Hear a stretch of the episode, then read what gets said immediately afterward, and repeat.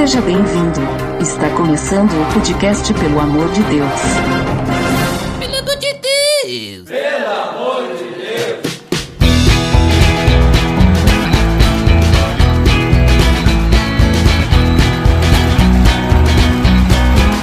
Tá no ar! Podcast, pelo amor de Deus, eu sou Ed Drame. Quem precisa da pergunta quando já temos a resposta, não é, Botega? É isso aí. Don't panic! ah, pegou a referência do título, né? Olha ali, hein? Fica a dica. Muito bem, muito bem. Mas hoje nós temos alguns convidados, Botega. Veja só, convidados Olha, de longe. Sério? Sério? É, sério, sério? Tu acha que eu tô brincando? Tu acha que eu brinco Ah. com- nessas horas de introdução, tu acha? Quem que tá aí que eu não sei? Muitas vezes. Temos aqui, vamos começar em ordem alfabética e por proximidade aqui do sul. E do Coquinho, do Massacrente. Opa, bom dia, boa tarde, boa noite. Mítico! Mítico! Muito bem. Também temos aqui para nos auxiliar no tema de hoje o Everton Rocha, do Achando Graça. Fala galera! É isso aí, pessoal. E hoje nós estamos aqui todos reunidos porque hoje nós vamos falar sobre um assunto bem polêmico. Será que a gente deve saber de tudo ou tem coisas que não é pra gente saber? Tá beleza, Edson! Você está escutando o podcast no site pelamordedeus.org.br vai ao ar sempre nas sextas-feiras a cada 14 dias. Curta nossa fanpage em facebook.com.br oficial PADD. Também siga no Twitter através do arroba underline PADD ou entre em contato conosco através do e-mail contato arroba pelamordedeus.org.br.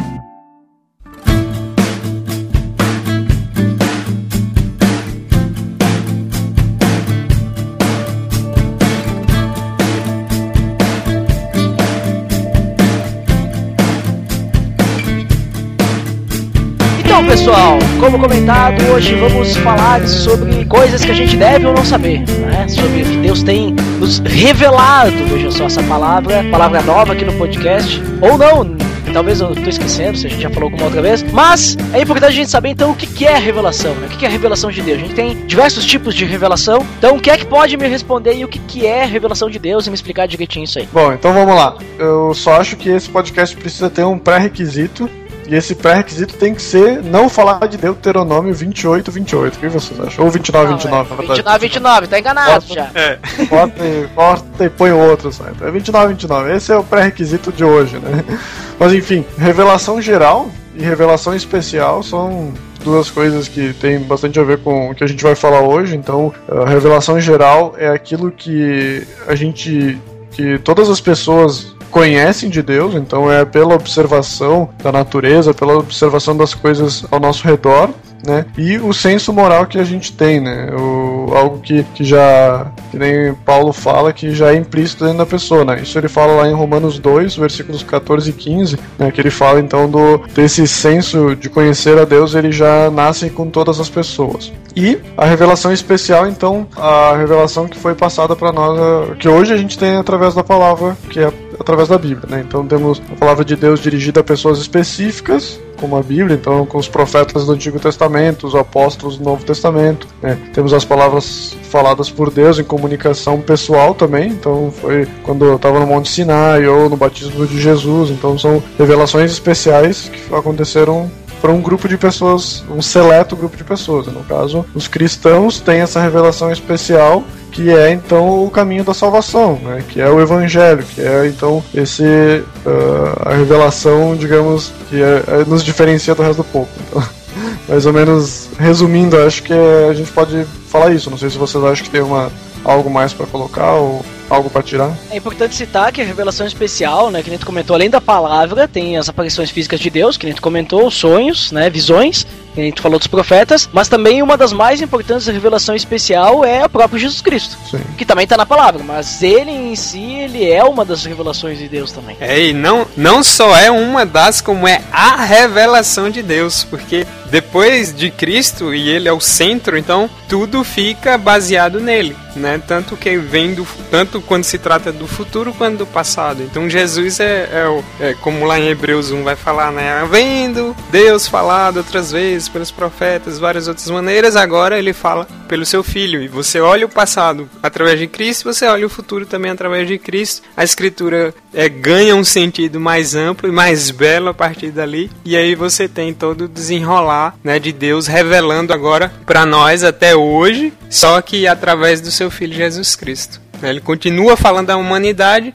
quem ele é, né, e fala através do próprio Filho dele. Eu acho isso glorioso. O legal também é ver a, como que se vai se desenrolando a revelação de Deus ao longo da história, né? É, tem algumas revelações pontuais, assim, que fazem to faz toda parte de um processo, né? De uma revelação que mais lá na frente que a gente vai, vai saber, né? Por exemplo, foi o que aconteceu com Jesus. Hoje, se a gente pega o Novo Testamento e faz um paralelo com o Antigo, né? A gente consegue ver Jesus o tempo todo, né? É, no, no, no Antigo Testamento, como promessa, né? Então, é, ao longo da história, é legal ver isso, assim, ao longo da história, como a, a revelação de Deus vai, vai se desenvolvendo, né? Isso é muito interessante.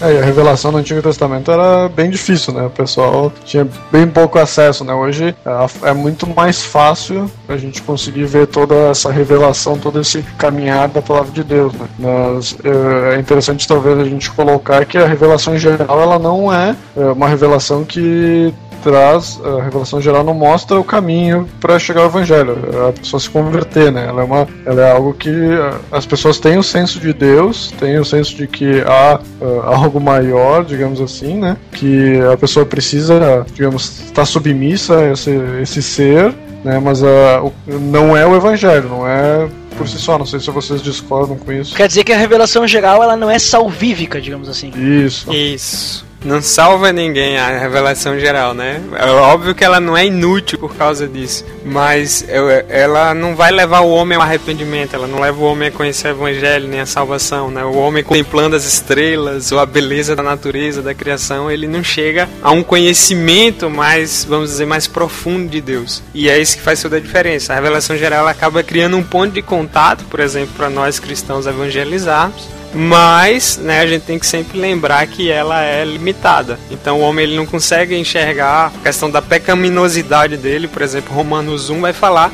né, que Deus se revela, os homens são indesculpáveis por causa disso, porém o pecado deixa o homem cego. E aí ele, ele não consegue enxergar e perceber a seriedade que é saber que há um Deus criador. Ou às vezes ele tenta suprimir a própria consciência também. É, e a revelação em geral, ela é, que nem tu falou, ela é uma porta. Então a pessoa quando ela ouve as boas novas, ela realmente é uma boa nova porque já existe um senso e então a boa nova se encaixa para que então ela tenha essa revelação especial.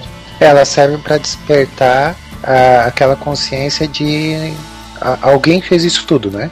Alguém é responsável por isso tudo que eu vejo, tanto na natureza e tudo mais, e, e eu, eu, tenho um propósito de estar aqui, né? Aí é que surge também a grande indagação, né? O porquê estamos aqui. Aí entra a palavra de Deus que para nós é a revelação de Deus, o, o porquê estamos aqui, qual a, a nossa missão, para que fomos criados e tudo mais, né?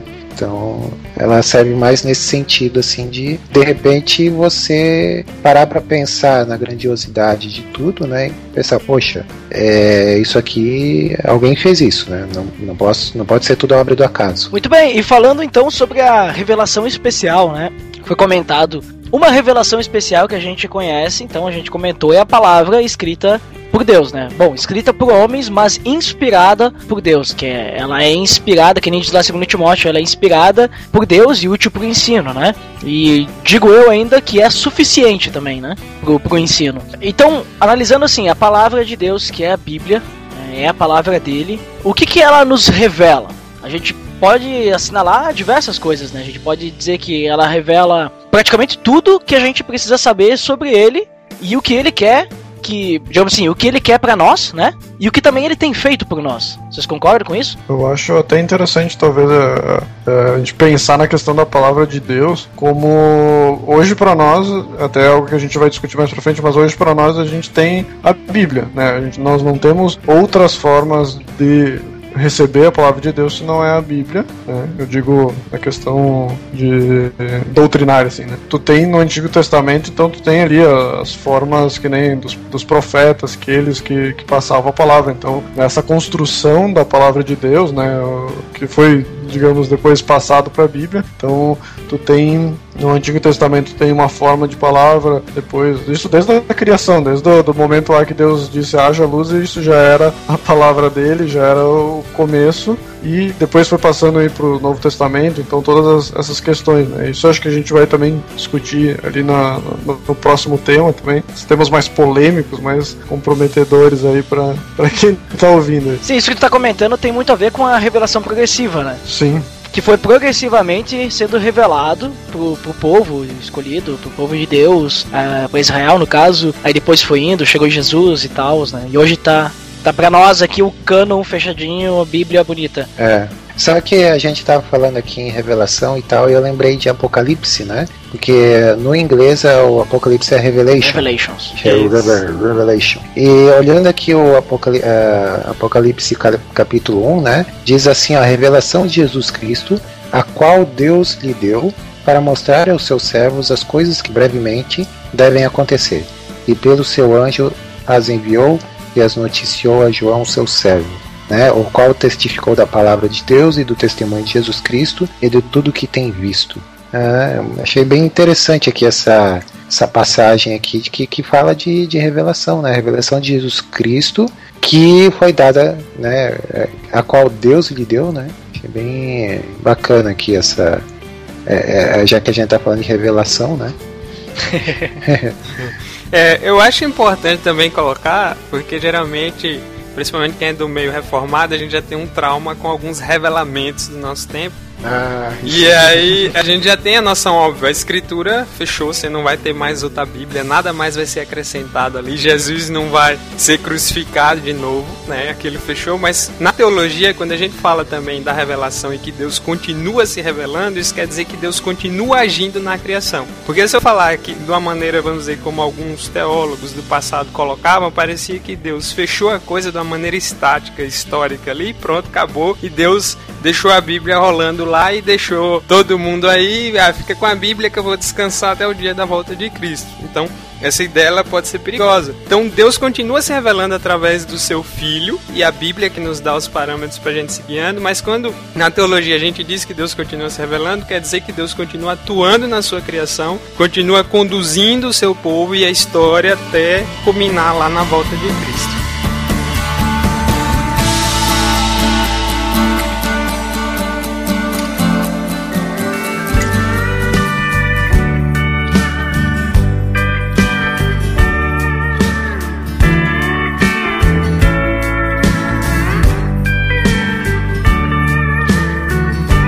Bem, pessoal. Então a gente viu mais ou menos ali o que, que é a definição de revelação, né? Fomos bem sucintos, definindo que, que temos praticamente dois tipos de revelação, né? Revelação geral e revelação é, especial, certo?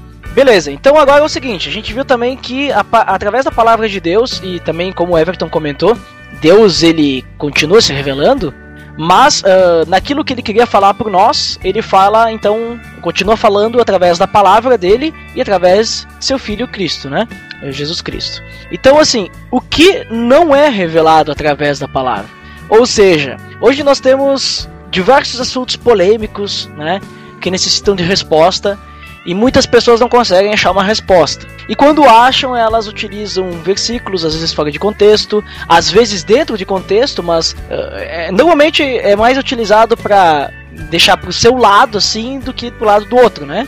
Mas para convencer as pessoas que aquilo realmente é Deus está falando. Mas existe muita polêmica nisso, né? Como por exemplo os próprios calvinistas e arminianos, né, que ficam brigando até hoje, né? Eu não sei quantos séculos já passaram, os caras estão ainda brigando dizendo que um tá certo ou tá errado, né? Então assim, a gente percebe versículos que provam que o calvinismo ele é o correto, mas a gente percebe versículos também que provam que arminianos estão corretos. Então a gente não tem uma, uma questão clara, né? Não é algo claro dizendo assim, olha, é isso e pronto, né? Então, nesse tipo de coisa assim, eh, será que eh, essas coisas elas elas têm que ser buscadas, elas necessitam de uma resposta específica, né? Será que elas interferem na mensagem da salvação, no evangelho? Vocês acham que, tipo assim, a gente precisa realmente ter uma resposta para questões que são difíceis de compreender ou talvez a gente pode simplesmente estudar elas, uh, debater com, claro, de forma saudável. É, qual é a opinião de você sobre isso? Só não briguem, tá? Creio que antes mesmo de, dessa questão mais uh, de posicionamento teológico, acho que antes mais. Antes, eu creio que anterior a isso, algo mais importante é até as questões de revelações que são feitas dentro da igreja, dentro das de igrejas evangélicas e também de igrejas católicas, né? Que tu tem que é colocado então o Papa ao lado da Bíblia ou até acima da Bíblia. Então que a pessoa ela tem uh, tanto quanto ou mais uh, poder na, no que ele está falando em relação ao que a palavra te diz, né? Então a pessoa pode dizer ou desdizer algum processo ali que, que tu sabe que é correto. Então, é, esse tipo de, de revelação, de, que, a, que tu encontra em outros lugares que não bate com a Bíblia ou que não, é, digamos, que as pessoas dizem como uma revelação particular, né, que recebeu alguma doutrina nova, alguma coisa, isso aí já é, isso não, não vejo muita discussão, né? Realmente nós cremos que depois do canon do, do Novo Testamento não houve mais mais dessas revelações particulares assim que possam ser agregadas à Bíblia, né? Uh, agora essas discussões teológicas realmente que é um ponto que a gente precisa ser mais discutido. Mas o que vocês acham dessa questão de das revelações uh, fora de contexto que eu digo aí? Cara, o pior é que é o que mais a gente tem no nosso tempo são esses. Eu chamo nem de revelação, eu chamo de revelamento. Né? Você tem cara adivinhando número de identidade, é, quem tá doente, quem vai ganhar, não sei o que. Isso é algo tão estranho as escrituras, assim, que chega dói. Principalmente quando você tem contato com algumas coisas da teologia, assim, você vai estudar mais aprofundadamente, você vê isso. Nossa, deve, você fica angustiado, porque, meu Deus, a cegueira das pessoas, elas né, não compreendem a, o tesouro que tem nas mãos porque hoje, graças a Deus, e no nosso país até hoje a gente ainda tem liberdade religiosa, tem a Bíblia nas mãos traduzidas, tem Bíblia de estudo, você tem acesso a várias ferramentas para estudar a Bíblia sozinho, mas você tem uma massa grande aí de crentes no Brasil que são ignorantes de Bíblia e tem um tesouro nas mãos, mas não sabe usar. E é muito triste isso também. É, uma coisa que é, que é, que é muito complicado são as revelações extra-bíblicas, né? Essas já, no caso, nem entram em discussão porque se for uma revelação que não está contida na Bíblia, que foi, por exemplo, você pega, por exemplo, o, o fundador lá da, da religião mormon, Martin. né? E, mas é o, o, do Mormon é o Joseph Smith, parece? Isso. É, você pega, pega o, o, o, o Joseph Smith, por exemplo, né? Ele lá teve uma revelação extra bíblica que um anjo deu um óculos para ele e ele leu a Bíblia lá, interpretou de tal maneira e tal e dali surgiu um monte de heresia, né? Então isso aí não entra nem em discussão porque é, a, a, própria Bíblia, a Bíblia é bem clara, né? A, a respeito disso. O problema é, é, também outra a questão da, da má interpretação, né? Que aí supostamente o cara tem umas revelações lá que nunca ninguém viu, né? Ele achou, achou algo que, que de repente só ele que foi escolhido que, que conseguiu ver, né? Então, quando surgem essas coisas aí, o negócio é tomar bastante distância, né? Agora a questão, por exemplo, do calvinismo e do arminianismo é, é uma discussão que está aí há, há séculos, né? Eu creio que a gente nunca vai chegar no, num denominador comum, nunca vai chegar a um acordo, nunca vai chegar o, o um ser 100% certo e outro errado, né? É, eu acho que é, que é, que, é, saudável assim a discussão até certo ponto, né? Porque que nem o Ed comentou, né? Às vezes você vê, a gente estava comentando em off, não lembro. A gente vê muita briga acirrada por coisas assim que para mim, por exemplo, não faz muita diferença se o cara é arminiano ou se o cara é, é calvinista, ou enfim, né? Porque não foi nenhum deles que morreu por nós na cruz. Então, daí, é, é aí eu fico meio reticente, assim, quando eu vejo muita gente é, brigando na internet por conta dessas coisas, né? Assim, eu acho válido, porque é, a título de conhecimento, né? Você tem que conhecer, pelo menos, o, o pensamento do outro. O calvinista pelo menos tentar compreender o pensamento do, do armini, arminiano. É ruim de falar essa palavra, né, cara? É, procurar entender o pensamento do arminiano e o, e o arminiano tentar entender o, pensamento do calvinista, né? E é aquela coisa, né, cara, que nem aquela propaganda do cigarro que tinha, cada um na sua, mas com alguma coisa em comum, né? E essa uma coisa em comum é, é Cristo. Então eu acho que deve ser visto dessa forma. É, eu vejo que é bem isso que tu comentou, Coquinho, porque assim, tem muitas, muitas coisas polêmicas, né? Muitos temas polêmicos que não são claros, porque esse debate, por exemplo, é um debate que não é claro. Por exemplo, todo mundo é, é, é claro para todo mundo que o homem é pecador, certo? Isso é claro. É doutrina, tá na Bíblia, exceto para algumas pessoas aí que são de algumas alguns entendimentos estranhos, né? que não acreditam que o homem peca, mas tudo bem. Mas o homem é pecador. Isso é claro para nós. Isso Deus nos revelou e nos deixou claro. Olha, vocês são pecadores. É claro para nós também que quem nos salva é Cristo, não são as obras. Isso é claro para nós. Né? Isso é claro dizendo, olha, quem te salva é Cristo. Cristo morreu na, cru na cruz para pagar pelos teus pecados, para te salvar, porque sozinho tu não consegue. Beleza, isso é claro para todo mundo. Somente pela graça. É, só, só entendeu? Isso é claro para todo mundo. Agora, se a gente é eleito ou não, né? Se existe predestinação ou não, se a graça é resistível, se ela é irresistível, isso vai mudar alguma coisa na nossa salvação?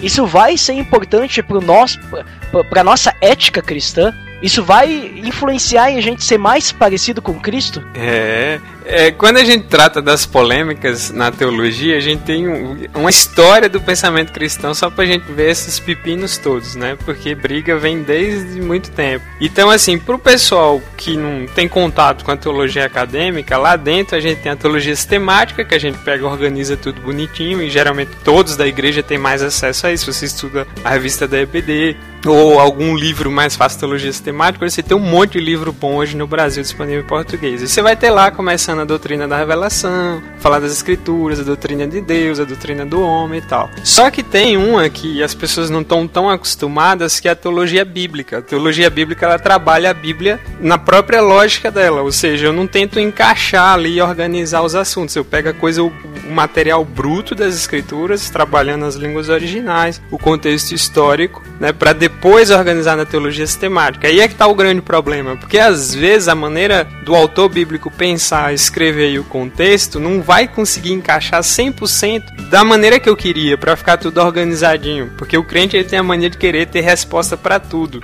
É, isso é um grande defeito. Sempre quer responder, ele quer ser o apologeta o tempo inteiro e, e qualquer ideia ele tem que dizer alguma coisa, nem que fale besteira. né? E a Bíblia não nos autoriza isso. Então, Paulo, lá em 2 Timóteo capítulo 2, verso 22, ele olha, foge das paixões da mocidade. E aquelas paixões ali não está se referindo, como muitos pensam, com relação à sexualidade ou coisa do tipo. Mas é justamente a discussões que não vão levar a lugar nenhum. O Paulo está dando um alerta a Timóteo. E o contexto dessa passagem é esse. Explodindo a mente, hein, Coquinho? Minha mandíbula caiu aqui, cara.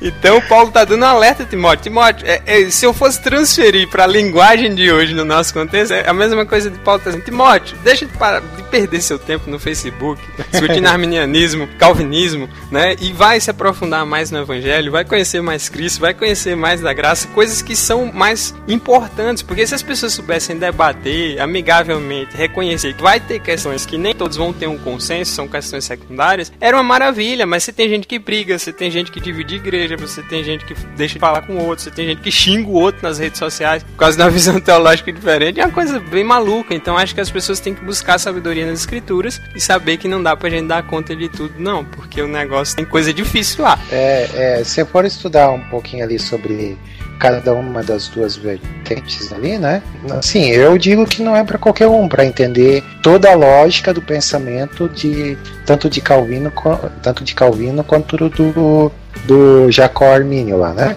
Então, assim, coisas que é, de repente, só para quem estuda teologia, é interessante mesmo se aprofundar e, e ou para quem gosta de estudar. Eu, por exemplo, não sou um grande estudioso assim de, de da, na parte teológica, né? Eu gosto muito mais da, da apologética. Mas uhum. é, no fim das contas, o que, que a gente a gente acaba vendo é uma grande briga de egos, né? Porque não, eu preciso convencer que o cara tá errado. Aí ele lança um argumento ali, né? Pensando, ah, agora eu quero ver ele responder essa aqui, né?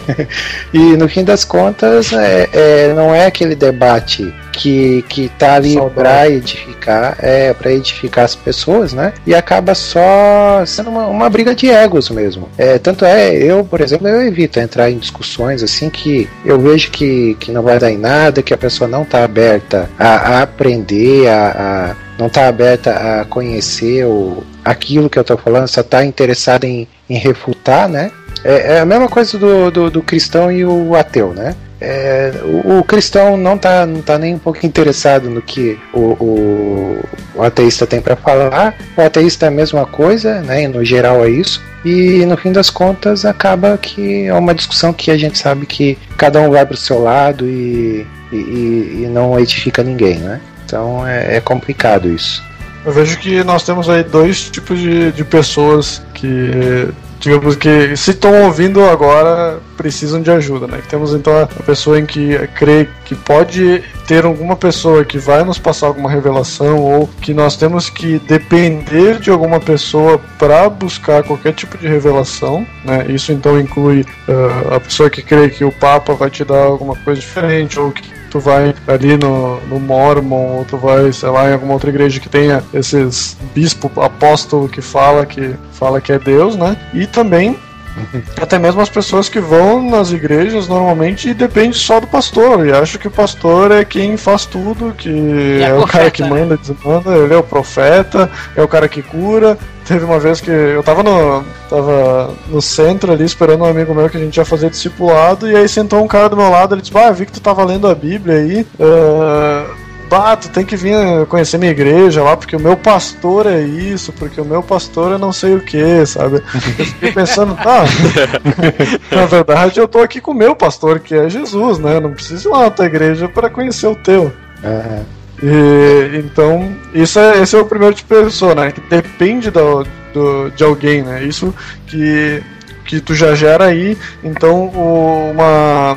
Que a gente até, quando tu acaba estudando essas questões aí de, de igreja, se tu, se tu faz as pessoas ficarem dependentes a ti, a pessoa só vai crescer até o teu nível, né? Então, o, se o pastor tem uma teologia fraca, a igreja inteira vai ter uma teologia fraca, digamos assim, se a igreja busca no pastor o reconhecimento, a revelação, enfim, né, o que for. Agora, se as pessoas são ensinadas a realmente buscar na palavra o que precisa, então a gente vai conseguir chegar nesse segundo ponto, que é as pessoas que, que acham que tem que se posicionar de um lado e jogar pedra no outro lado. Né? Ó, eu sou calvinista e eu vou jogar pedra no arminianista, no, sei lá, no agnóstico, no espírita, no, sei lá, até no, nos próprios evangélicos do, de alguma, algum pensamento diferente, né? Essa questão de calvinista e arminianista, eu vejo que é, a discussão ela persiste há séculos e não vai ser hoje que alguém vai descobrir alguma fórmula secreta para resolver isso. Mas quando há discernimento, quando há conhecimento das duas partes, né? Quando tu não tá simplesmente de um lado do muro e, jogando a pedra pro outro lado só, quando tu realmente conhece, ah, eu sei que o calvinista pensa assim e o arminianista pensa de outra forma, então eu vou poder chegar e discutir com a pessoa, olha, o que, que você acha? Eu, eu vejo que o arminianista pensa nisso, mas eu creio mais nesse ponto, porque é, isso, isso, isso, aquilo. Por exemplo, quando eu falo sempre do calvinismo de, do, alguém sobre o calvinismo, eu sempre digo, olha, eu creio nisso não é porque eu acho que talvez esteja mais certo do que o outro, mas realmente porque eu vi isso na minha vida. Né? Então eu vejo que realmente isso se realiza na minha vida e é por isso que eu creio nesse ponto. Alguma outra pessoa pode vir dizer, olha, eu, eu vejo da forma minianista a minha vida. Então eu vou dizer o quê? Olha, tu, tu, tu tá vivendo uma teologia errada, falsa, tu tá sendo enganado, tu não vai ser salvo, né? De forma nenhuma. Mas então vamos sentar aqui e vamos ver. O que, que, é, que esse versículo te diz aqui? Ele te diz que tu vai. que tu já foi escolhido antes de, da criação do mundo? Ou é, que sei lá, enfim, todas essas conversas amistosas sobre, sobre calvinismo e arminianismo. Só que o que acontece, que nem comentou ali, né, da questão de se afastar dessas conversas tolas e que não chega a lugar nenhum, porque muitas vezes o cara quer talvez uh, se passar de conhecedor e acaba uh, tentando explicar alguma coisa que as pessoas não estão prontas a ouvir. Né? Oh, o cara larga lá, né? Bah, Deus já conheceu todo mundo antes da criação do, do mundo, assim, aí a pessoa nem começou a engatinhar na fé dela, já começa a destruir a mente da pessoa, começa a criar vários tipos de pensamento diferentes. Né? É, é verdade. E além disso, sabe, a gente citou ali só uma das vertentes, das polêmicas que não tem, não tem assim uma uma resposta clara. Mas a gente pode citar várias. Por exemplo, se a gente pegar a linha escatológica, né? Aí, nossa, daí tem muito mais, né? Tem lá os pré-milenistas, amilenistas, pós-milenistas, é, mile, pré-milenista dispensacionalista, não sei o que. E aí, só que ali o pessoal já não, não, não degradia tanto, assim, né? Porque realmente não é. É menos claro ainda que as, as linhas teológicas, leis de Calvino e de Armino, né? Mas temos diversas. Temos até a questão do, dos 11 primeiros capítulos de Gênesis também. É literal ou não é? é. Né? Então o pessoal também briga com isso. Então eu, eu vejo assim que são coisas assim que a gente não tem claro. Eu quando o pessoal chega assim pra mim e, e responde, bah, e, e, aí, tu acha que Gênesis 11 é literal ou não é? Eu digo, cara, eu acho que é literal. Tá, mas não é, porque assim, cara, assim, ó, eu não sei a resposta. Eu só vou saber quando eu estiver do lado de Deus. Quando estiver do lado de Deus, eu pergunto, Deus, quanto colocou Gênesis lá, fez, escreveu lá pra nós? Era literal ou não era? Ele vai me responder. né? A gente não tem como provar, a gente não tem como saber. Então, assim, eu, eu acho que assim, é, é que nem a gente querer provar Deus, que Deus existe. A gente não tem como provar que Deus existe. Deus simplesmente existe.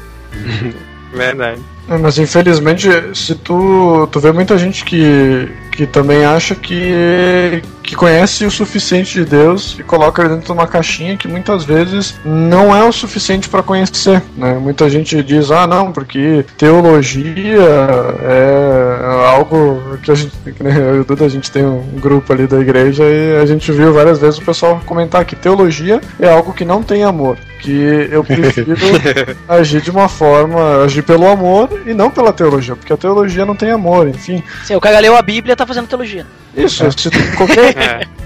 O que a gente está fazendo aqui é teologia. A gente está falando sobre Deus. Então a gente está fazendo a logia, que é o, estudo, estudo, de Deus. Então, a partir do momento que tu fala de Deus para alguém, tu tá colocando em prática a tua teologia, né? Então, eu vejo que muitas vezes o conhecimento da pessoa ela fica uh, engessada, né? Tu não, tu não busca, tu acha que tu sabe o suficiente, é aquilo que, ah, eu preciso saber sobre as boas novas, já tá bom, né? Eu vou falar isso que é o que Deus pediu para mim já tá bom. Não, né? Uh, é importante a gente conhecer mais, isso até é uma frase que, que eu li do, do Sproul semana passada, que, que ele disse que quanto mais a gente conhece a Deus, mais a gente consegue ver o pecado dentro de nós. Então, isso serve muito também para a gente, uh, que a gente está indiscipulado, ou a gente está tentando auxiliar alguém, tu não vai até a questão até mesmo de ensino, de ensino na igreja ali, na questão do púlpito, assim, se tu vai lá e dizer pro cara que ele tem que fazer isso, ó, tu tem que largar isso, larga esse pecado, não sei o que, tu, tu tá virando algo de leis, né? Tu tá criando leis novas, ó, vocês têm que, vocês não vão matar, vocês não vão mentir, né? Não, eu tenho que mostrar Deus para as pessoas. Quando eu mostro Deus para elas, quando eu aproximo elas de Cristo, a lei de não matar, de não mentir, de não,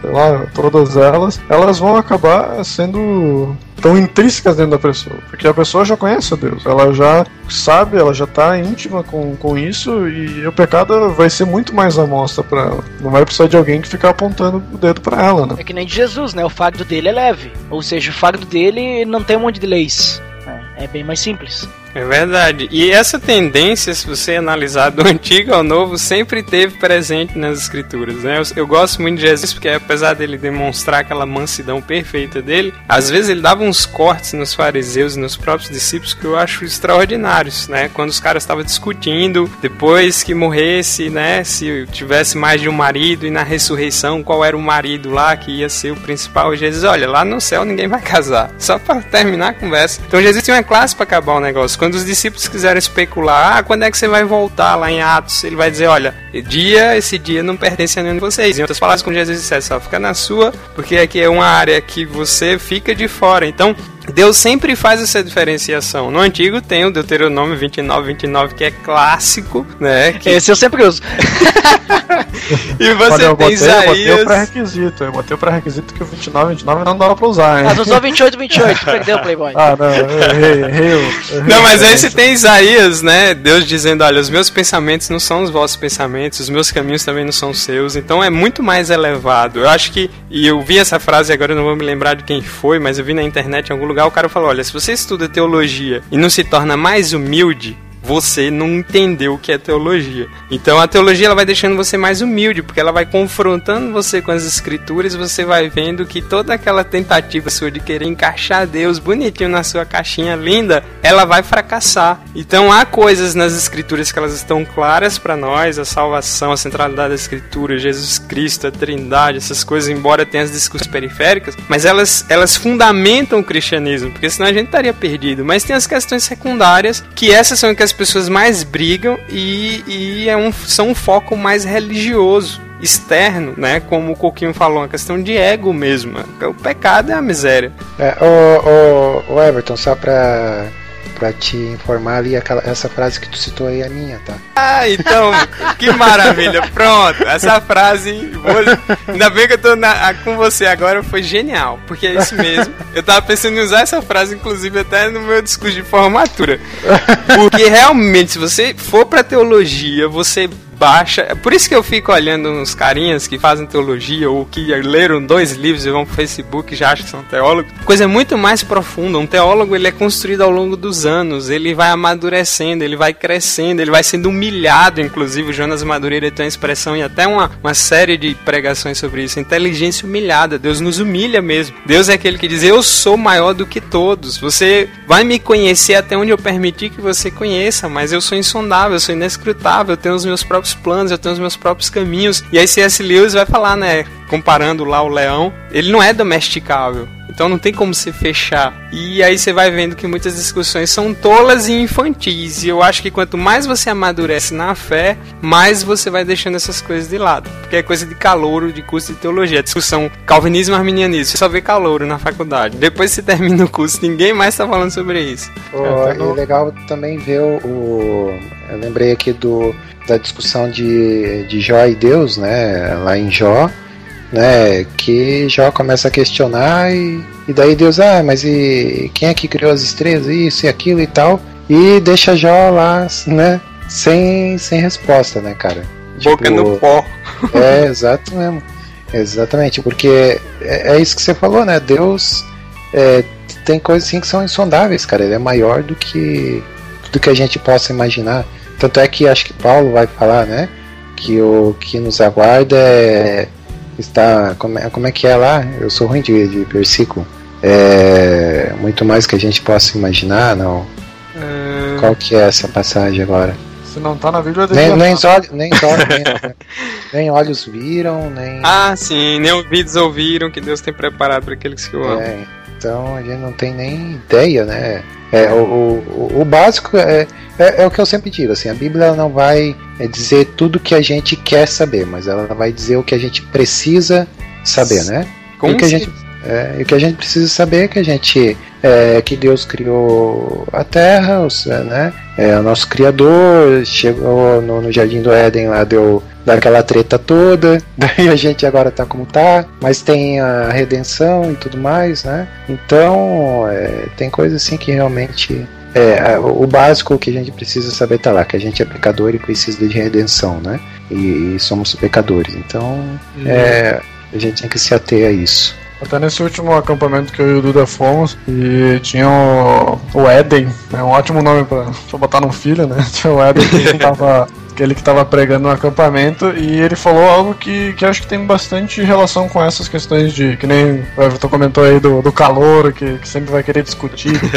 Uh, que ele falou que muitas vezes a gente tá tão fechado em tentar discutir a fé das outras pessoas, né? De querer, que nem a gente sempre quer ter a resposta. A pessoa fala que é espírita, tu já dá aquela mordida no lábio, assim, vou ter que vou ter que puxar aquele versículo que a pessoa só morre uma vez, como é que é a referência, né? O cara já começa a pensar em toda, todos os versículos que pode derrubar em cima da pessoa, né? E ele tinha dado um exemplo da ah, tinha uma senhora, acho que a avó dele, enfim, não sei, que tinha dado um, um CD do, de um padre que era, sei lá, tocava música sertaneja. E aí, essa era a oportunidade que ele tinha de talvez falar para ela sobre sobre Cristo, dizer que talvez. Foi o Edgar, que, não, Edgar. O, o Fabrício que usou, sei lá. Fabrício, isso. Fabrício. Então, é isso, foi. Então, então é isso aí, foi o Fabrício.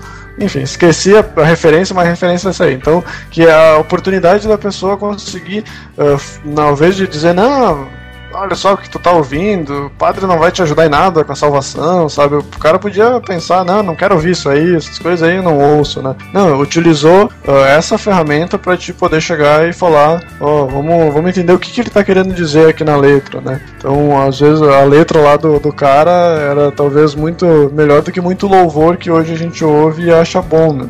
E isso também com outras doutrinas, né? Ao invés da gente utilizar as doutrinas para jogar pedra um no outro, para falar mal, para usar o versículo para xingar, para dizer que a pessoa não entende, alguma coisa assim, teria que ser feito ao contrário, utilizar dessa abertura, né, desse, desse pensamento da pessoa para entrar no coração dela e e, e, falar alguma coisa que realmente construa alguma coisa nela, né? Tu, tu conseguir plantar semente através de uma abertura que talvez no primeiro momento tu pensa, ih, ah, a pessoa é isso, né? A pessoa acredita naquilo ali que eu não acredito. Eu vou ficar com, já vou ficar com o pé atrás com essa pessoa, né?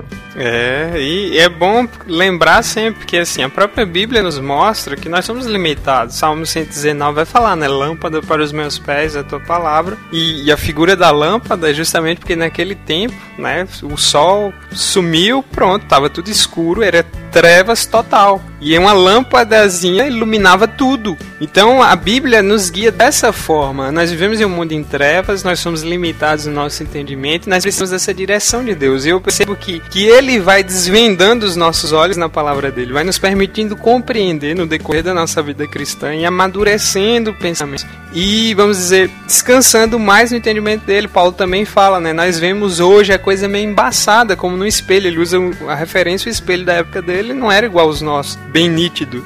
Era uma coisa embaçada. Então, nós vemos a coisa meio que sem nitidez ainda. A gente ainda tem muitas dúvidas, tem medos, tem preocupações. A gente ainda não enxerga a coisa toda. Às vezes até a gente fica meio incrédulo e nosso coração tem essa tendência. Então, você tem Deus lhe direcionando. E, e, e eu acho fantástica a maneira como Deus nos conduz na vida cristã, porque às vezes até em silêncio ele fica pra gente aprender.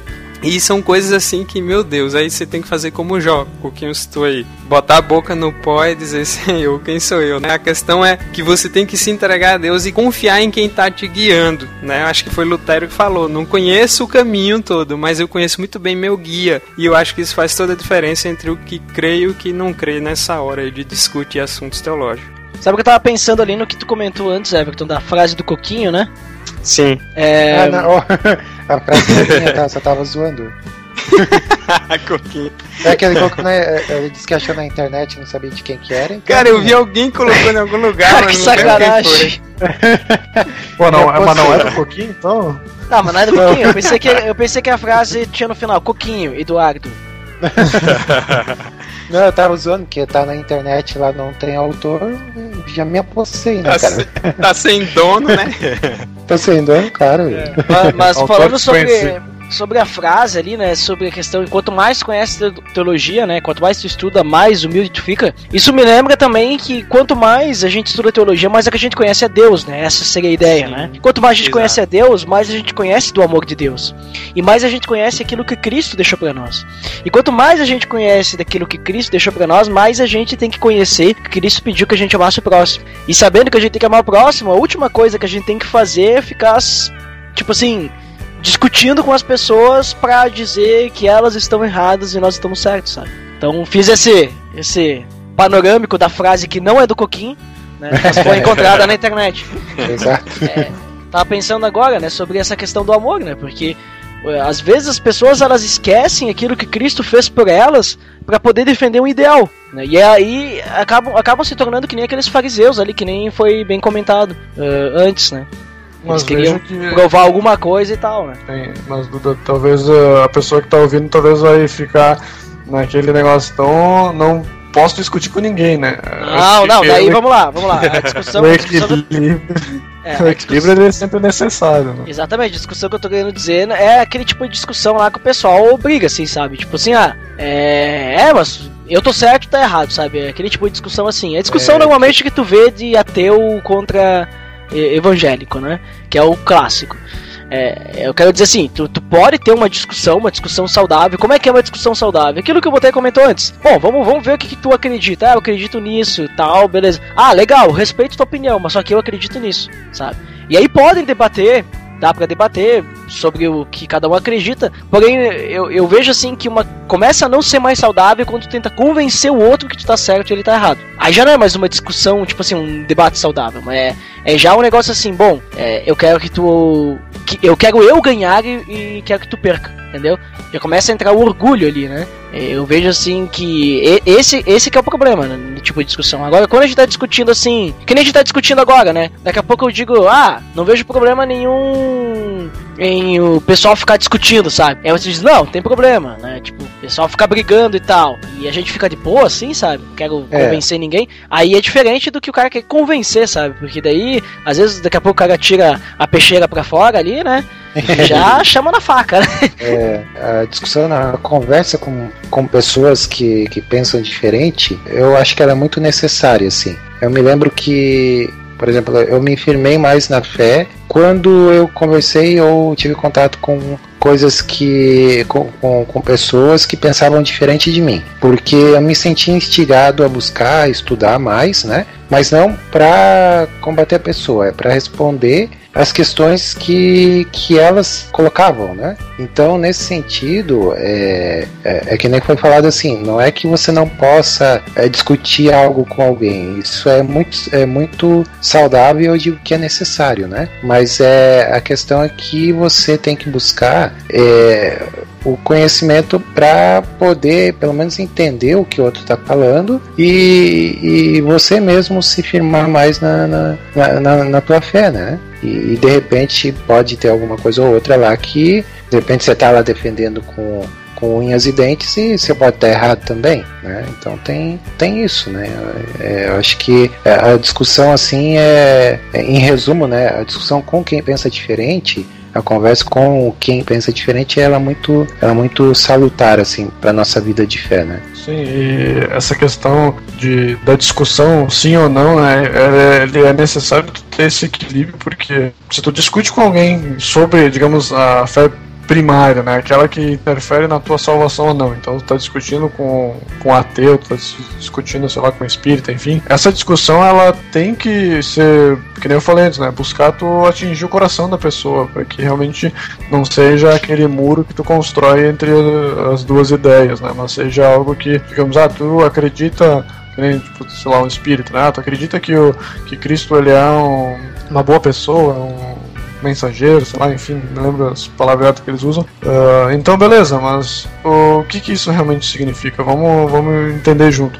E aí, para as questões de, de fé secundária, então, as questões que não interferem com a minha salvação, eh, ela, eu acho que ela é- deve ser incitada dentro desse, dentro de um contexto saudável, né, para justamente colocar as pessoas dentro de um caminho correto, porque muitas vezes o que acontece dentro da igreja, dentro do corpo, é tu acaba tendo divisões do pensamento, porque as pessoas elas, que nem a gente comentou antes, colocam dentro da caixinha e é aquilo ali e eu não vou mais atrás. Então se eu não faço que nem tu disse ali, né, de ah, pá, o que que tu tu acha sobre esse ponto aqui? É, a pessoa, tu acaba gerando a pessoa a pensar, a sair do, da zona de conforto em que ela acha que sabe tudo, acha que tudo já foi revelado para ela e que não precisa nem ler a Bíblia, que é cansativo, que não entende nada, né?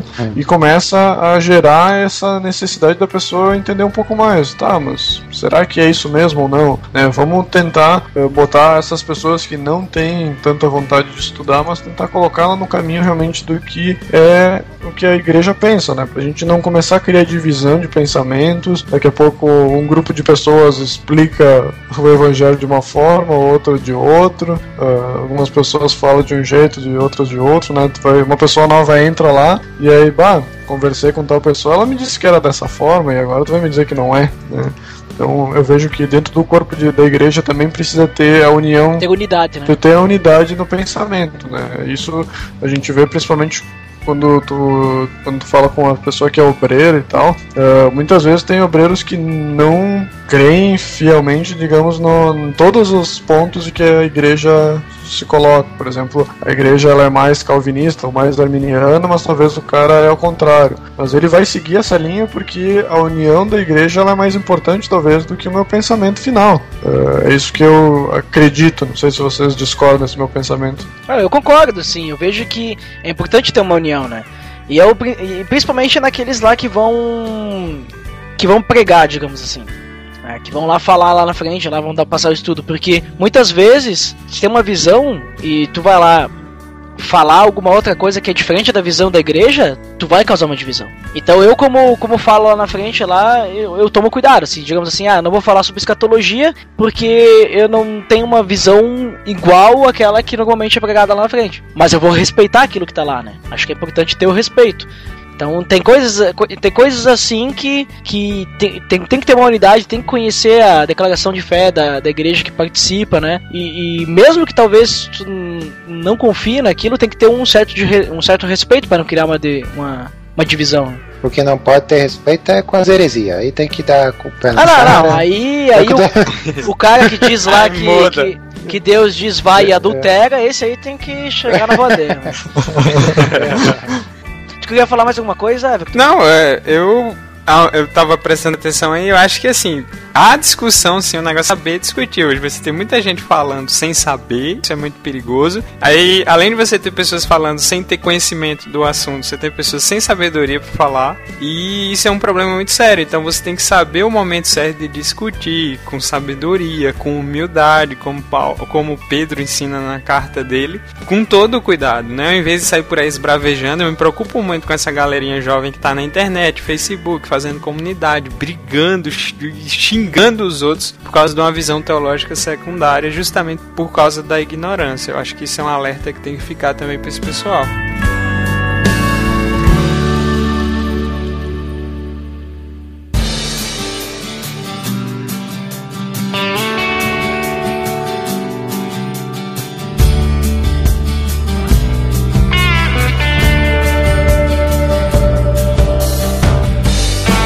Pessoal. Então nós conversamos bastante aí sobre questões polêmicas, questões que não são tão claras, questões que são claras, eh, revelações, né? Falamos sobre o último livro da Bíblia, né? Também revelações em inglês, Apocalipse em português, que é to- a tradução tá perfeita, né? mas, mas agora chegamos então ao final. Vamos às considerações finais. Quem quer começar? Vou começar comigo, que depois aí fica com os jabá, então. Isso, daí depois, Ah, tu- mas se tu quiser dar teu jabá também, Botelho, tu pode dar teu jabá. Meu jabá, não sei que jabá eu posso dar aqui, olha, ouça o PADD, né? Eu tenho, cada 15 dias aí vocês vão me ouvir, então não sei, mas acho É. que se vocês já estão me ouvindo, Já vocês começou, já me já ouvem. começou errado, porque é cada 14 dias. Sinto muito. 14 dias, 14. Mas não é toda Eita. sexta? Toda Ih, sexta, né? é, são 14 dias. Eita, Ca- só, só fala tuas considerações finais, vai. Ok, então eu tô ruim de número hoje. Mas enfim, eu acho que se a pessoa ouviu hoje e conseguiu se encaixar em um daqueles pontos aí, eu acho que a motivação que a pessoa tem que ter sempre é buscar e firmar a fé dela com o que está na Bíblia. Não é firmar a fé dela com o que o pastor diz, não é firmar com o que, sei lá, o que ela ouve no, por aí, num podcast, ou porque ela, ah, sei lá, ouviu de alguém, ouviu alguém postando alguma coisa, ela começou a pensar assim, mas não. Tudo colocar à luz da Bíblia, né? E, e principalmente se tu tem esse discernimento de, de saber até que ponto ir, né, até aqui eu posso falar, ou talvez com, esse, com essa pessoa eu sei que eu posso fazer uma discussão sadia, com aquela ali não, porque eu sei que ela vai brigar comigo, vou ter que agir de uma outra forma, né? Então, é tentar buscar criar esse, esse círculo de amizades teológicas, né? Em que vocês sabem que podem discutir esse ponto. Então, ah, eu vou juntar ali com uns dois, três amigos meus, e aqueles ali eu sei que realmente eles estudam, eles vão atrás. Se a gente for ali discutir, vai ter uma discussão sadia, né? Mas com esse grupo, o resto do pessoal, sei lá, eu sei que eu tenho que, que ser mais prudente no que eu falo, vou ser mais conciso ali no, no que eu tô dizendo, não preciso abrir para múltiplas interpretações, enfim, né? E buscar sempre que nem eu disse, né? Tu ter a união, tu, não gerar divisão entre as pessoas. Ah, a pessoa vai começar a não gostar mais de mim porque eu sempre vou ali e falo para ela que ela tá errada, sei lá, que aquela pessoa precisa ler mais a Bíblia, né? Enfim, né? Mas de qualquer forma, tu tem que buscar sempre incitar nessas pessoas que talvez não tenham esse conhecimento uh, tão que nem o espelho de hoje, né? Não que nem o espelho de Paulo, que antes que era turvo, né? Mas buscar ter uma teologia mais clara então, incitando de pouquinho a pouquinho, né, questionando as pessoas de forma tranquila, ó, vamos, o que, vocês acham sobre esse trecho? O que que, que, que isso pode ser levado para tua vida? Enfim, né, é, buscar coisas que realmente tragam curiosidade para as pessoas, né, que é a coisa mais saudável tu buscar a Deus na palavra e isso tá em que eu gostaria de deixar como finalização, então, que é os Salmos, primeiros dois versículos do, de Salmos, né, capítulo 1, que diz que é bem-aventurado o homem que medita na palavra dia e noite. Então, que sejamos bem-aventurados ou felizes, alegres, contentes por meditar dia e noite na revelação que Deus já deu para nós e está em várias versões, em várias traduções, e a gente só tem que aproveitar. É isso aí. Muito bem, muito bem, muito obrigado pelas suas considerações finais, Rafael Botega. Vamos ao próximo da fila. Vamos por ordem de agora inversa alfabética, pode ser o Everton. Beleza. É, minhas palavras finais são justamente assim: há assuntos da fé cristã, verdadeiros inclusive, que eles têm que ser discutidos e eles vão ser tomados como polêmicos, não porque eles sejam difíceis de entender, mas porque eles vão contra é, a situação das pessoas. Vai encarar o pecado, vai colocar você no paredão e vai lhe defrontar. E aí muitas pessoas vão tentar fugir realmente da verdade. Ah, você quer entrar em polêmica, você está discutindo coisa que tem nada a ver. Mas tem aqueles assuntos que são secundários mesmos, que criam polêmicas porque as pessoas gostam de tomar partido, de criar briga. Mas você deve buscar sabedoria das escrituras, você deve buscar conhecer mais a Deus, você deve buscar orar mais, ler mais a Bíblia, que eu acho fundamental. Antes de você sair por aí se aventurando na teologia de internet, leia pelo menos a Bíblia, né? Porque tem uma galerinha boa que vai nessa aventura criando polêmicas, causando divisões no corpo de Cristo, que é um pecado e Deus vai cobrar você por isso, sem nem ao menos ter lido nem, sei lá, a carta de Tito. E isso é uma vergonha para muita gente. Então abre o olho, jovem. Essas são minhas considerações finais. Bom, meu jabá é um livrinho fino, bom para quem quiser conhecer um básico de teologia de um teólogo fantástico chamado J.I. Packer, chama Teologia Concisa, da editora Cultura Cristã. Se você puder ler, leia, né? É um livro fino, simples, de boa. Tá aí. E, fa e fala do OG também, do Achando Graça. Ah tá, verdade. eu, eu, eu, tô lá, né? Se vocês quiserem ler alguma coisa que escrevi ou ver os nossos vídeos, você acessa lá o www.achandograca.com.br E aí tem eu lá e um bando de maluco, né? Discutindo vários assuntos aí, teologia, filosofia. E acessa a gente lá que vocês acham que vocês vão gostar. Link no post! Nossa, eu peguei até agora pra falar Olha só, demorou esse post aí.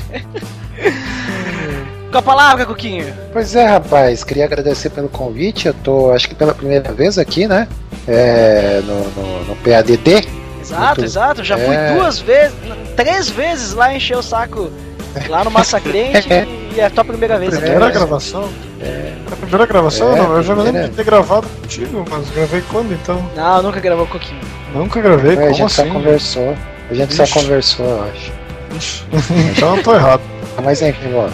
Então, cara, queria agradecer aí pelo convite. Muito legal estar tá batendo esse papo aí com vocês e aprendendo e falando um pouco mais aí sobre revelação, né? E assim, cara, às vezes eu sou um pouco simplista até, né? Mas eu acho que o que Deus revelou para nós é, é aquilo que, que a salvação que a gente tem em Cristo, né? E o amor que a gente aprendeu dele e tem aprendido a cada dia e tudo que que está revelado ali nos evangelhos, né? Que que é, que é o basicão, sabe? gente, claro, tem que estudar assim, a Bíblia, a gente precisa ter conhecimento para saber, é, para filtrar o que, o que, que a gente está ouvindo, o que, que a gente está lendo, né? Mas é, Jesus é, ele é, é simples, assim, não tem muita sabe? Não tem muito mistério.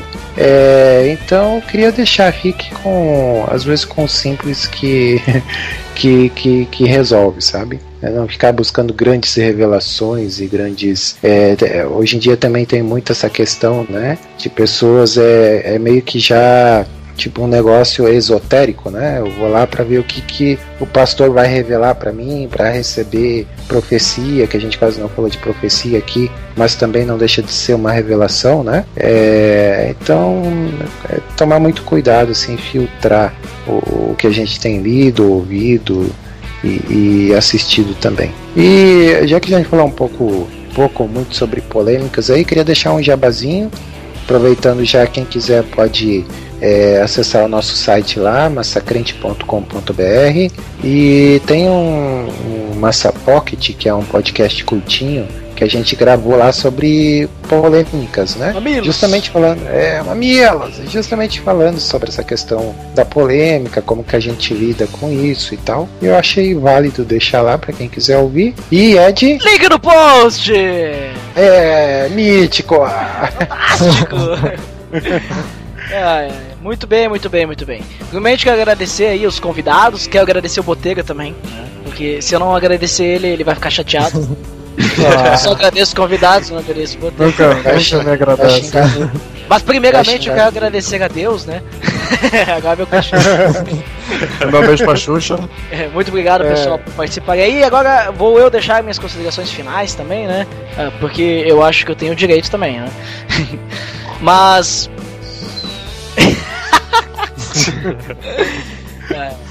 Mas então, como. Falando aí sobre essas questões, então, será que é importante a gente ter a resposta para tudo? Eu vejo que tem coisa que a gente não, não vai ter a resposta, né?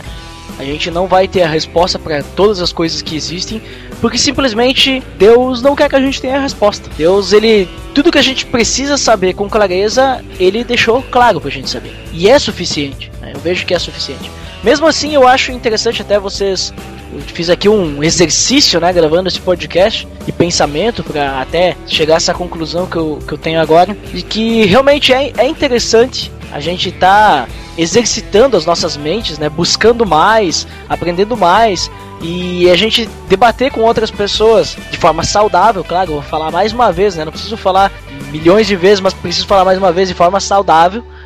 É, debater com outras pessoas sobre essas é, questões que talvez a gente não tenha tão claro, né? Porque como o Coquinho comentou, como foi comentado por outras pessoas também, quando a gente tem alguma dúvida que a gente busca mais.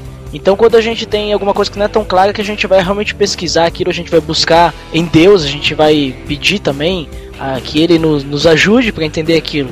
E claro, muitas vezes, muitas coisas não vão, mesmo a gente pedindo, não vão ser claras. Mas, pelo menos a gente está buscando a Deus, a gente está buscando ser mais parecidos com Cristo, que eu vejo que isso que é o principal que a gente tem que buscar na nossa vida, né? Ser mais parecido com Cristo. E Cristo era uma pessoa que sabia muita coisa, como foi comentado, ele calou a boca dos fariseus, né? Então, a gente tem que ter muito conhecimento para saber disso. Não para calar a boca das pessoas, né? Porque Cristo, como foi comentado, ele fez com maestria, né? Ele foi é, muito, muito sábio ao falar e dizer: olha, vocês estão perdendo tempo discutindo coisa que não importa, né? Então, a gente tem que ter bastante sabedoria e buscar isso. E como o Everton comentou, a frase que não é do Coquinho, né? Quanto mais a gente estuda, mais humilde a gente tem que ser. Então, é, concluo aí com a frase que não é do Everton e nem do Coquinho, mas foi falada pro Everton e o Coquinho tentou É roubar. da internet, é da internet. Muito bem, pessoal, mas eu acho que é isso, né? Acho que por hoje é só, então. Pra quem fica pra área dos feedbacks, até logo. E quem não fica, até o próximo episódio. Valeu, tchau, tchau. Tchau.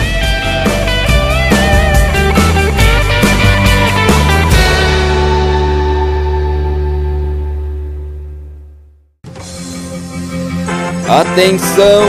Você está entrando na área de feedbacks. Fique ligado.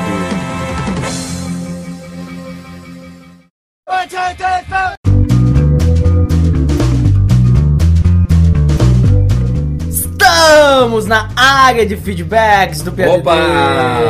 Fantástico! Uau, né? Mítico! Sempre as mesmas palavras para abertura. Claro, porque aqui o negócio é, né? Igual Entendeu? sempre, né? Entendeu, né? Entendeu? Então, como sempre, nosso feed. Opa, o feed é o pelamordedeus.org.br barra feed barra podcast. Fantástico! E iTunes, bota o barra iTunes depois o ponto .org.br. Né? Para mudar um pouco, né? né? Para mudar um pouco, como falo. E muitas estrelas lá. Deixe seu comentário no iTunes também. E agora sim, vamos aos feedbacks do episódio 41 que a gente falou sobre passado e vida nova. Uau. Quem foi o primeiro? O primeiro foi ele, como um vulcão em erupção, sempre o Luiz Vulcanes. Especial, Luiz Vulcani, Uau. sempre comentando aí, sempre dando o ar da sua graça. O que ele disse? Ótimo episódio. Não gosto muito de lembrar do passado, pois o meu é triste. Mas creio que Deus cuida de nós mesmo antes da conversão. Afinal, tive uma experiência pessoal nesse sentido e tenho absoluta certeza, hoje entendo assim, que Deus me deu um grande livramento muito antes de confessar Jesus como meu Salvador. Gostei da ideia do espelhinho na bike para darmos uma rápida olhada no passado e percebermos como Deus é bom. Grande abraço e feliz ano novo! Opa, pra ti também, feliz ano novo. Pra todos os ouvintes, inclusive, veja Uau. só. Né? Que esse é o primeiro episódio que a gente está falando agora do ano novo, né? Óbvio. Do Uau. novo ano que se inicia. Muito obrigado pelo seu feedback, Luiz. É, e é assim mesmo, né? Às vezes tem, tem coisas que a gente quer esquecer mesmo, mas é bom a gente dar aquela olhadinha assim, né? Pra não cometer os mesmos erros, né? Vamos ao próximo! Próximo é ele, o Felipe Fraga. Felipe Fraga está de volta! Uau. Fantástico! Eu pendo mais pro arminianismo, mesmo sendo em cima do muro, então penso que tem coisas que acontecem que Deus não quer. Mas mesmo assim, todas elas servem para nos ensinar uma lição. Agora basta querermos aprender essas lições que estão na nossa cara, tua cara. Isso aí, pessoal, vamos continuar nessa caminhada rumo ao céu, um passo de cada vez e quem quiser se juntar a nós é sempre bem-vindo. É isso aí, ó, Starway to Heaven, né? Uau. Passo rumo ao céu, né? É uma escada que vai pro céu, né? muito bem, muito obrigado, Felipe Fraga, pelo seu feedback. Né? E como eu disse, né? Cada um acredita no que quer, né? Ele falou que depende mais para arminianismo, porque eu falei no podcast que eu tenho né, uma pendência mais pro, pro calvinismo, né? Mas não tem problema. Todo mundo fica em cima do muro, né? É, o importante é que a gente possa aprender lições daquilo que a gente vive. Isso que é importante. Próximo feedback. Ele, com seu super comentário, Lourival Gonçalves. Vai ler com sua super voz. Vou ler com a minha super voz. Depois volto e comento. Nossa, mítico! Lourival Gonçalves. Já faz já várias horas, dias já que estamos esperando a sua volta. Não, mas às vezes o Lourival volta. Às vezes. Uau. E quando volta, dá super comentários, Ele ainda né? tá escrevendo a sua carta, né? Isso, como você pode perceber no episódio 40, se eu não me engano, foi que ele deixou um super comentário lá, você pode ir lá, né? E, e verificar o comentário, o feedback do Logival Gonçalves. Muita sabedoria, ele volta depois, né? Claro, depois ele volta às vezes, né? Mas então tá, esses são os 100% dos feedbacks, Uau. né? Porque lemos 100% dos feedbacks, como sempre, né? E vamos às indicações! Opa, hoje tem o Pão de Cast 14, El Chavo del Ocho. Mítico Uau. podcast! Falaram sobre Chaves, né? Uma homenagem, né? E foi muito legal, várias, vários comentários lá nostálgicos, né? Deu para ah, matar a saudade do Chaves. Quem não gosta do Chaves pode escutar igual pra conhecer o Chaves, né? Sim, quem sabe e gostar, começar né? a gostar, né? Veja só. Tem até um comentário lá, ah, deixaram nos feedbacks do podcast, né? Que realmente a pessoa lá, agora não lembro quem foi, mas disse que né, não gostava muito na época, não achava grande coisa assim, aí hoje, né, recentemente, alguns meses atrás, né, vou, foi assistir e percebeu a, a riqueza do Uau. Chaves, né? Veja só. Então é isso hoje, por hoje é só. E tem mais alguma coisa, Dandy? Não tenho mais nada para acrescentar. Ah, como sempre. Como sempre. né? Porque nós acrescentamos tudo no momento certo, né? Uau. E quando chega o momento de ir embora, não tem Nós mais vamos. nada a acrescentar, né? É isso mesmo. Então vamos lá, até mais. Tchau.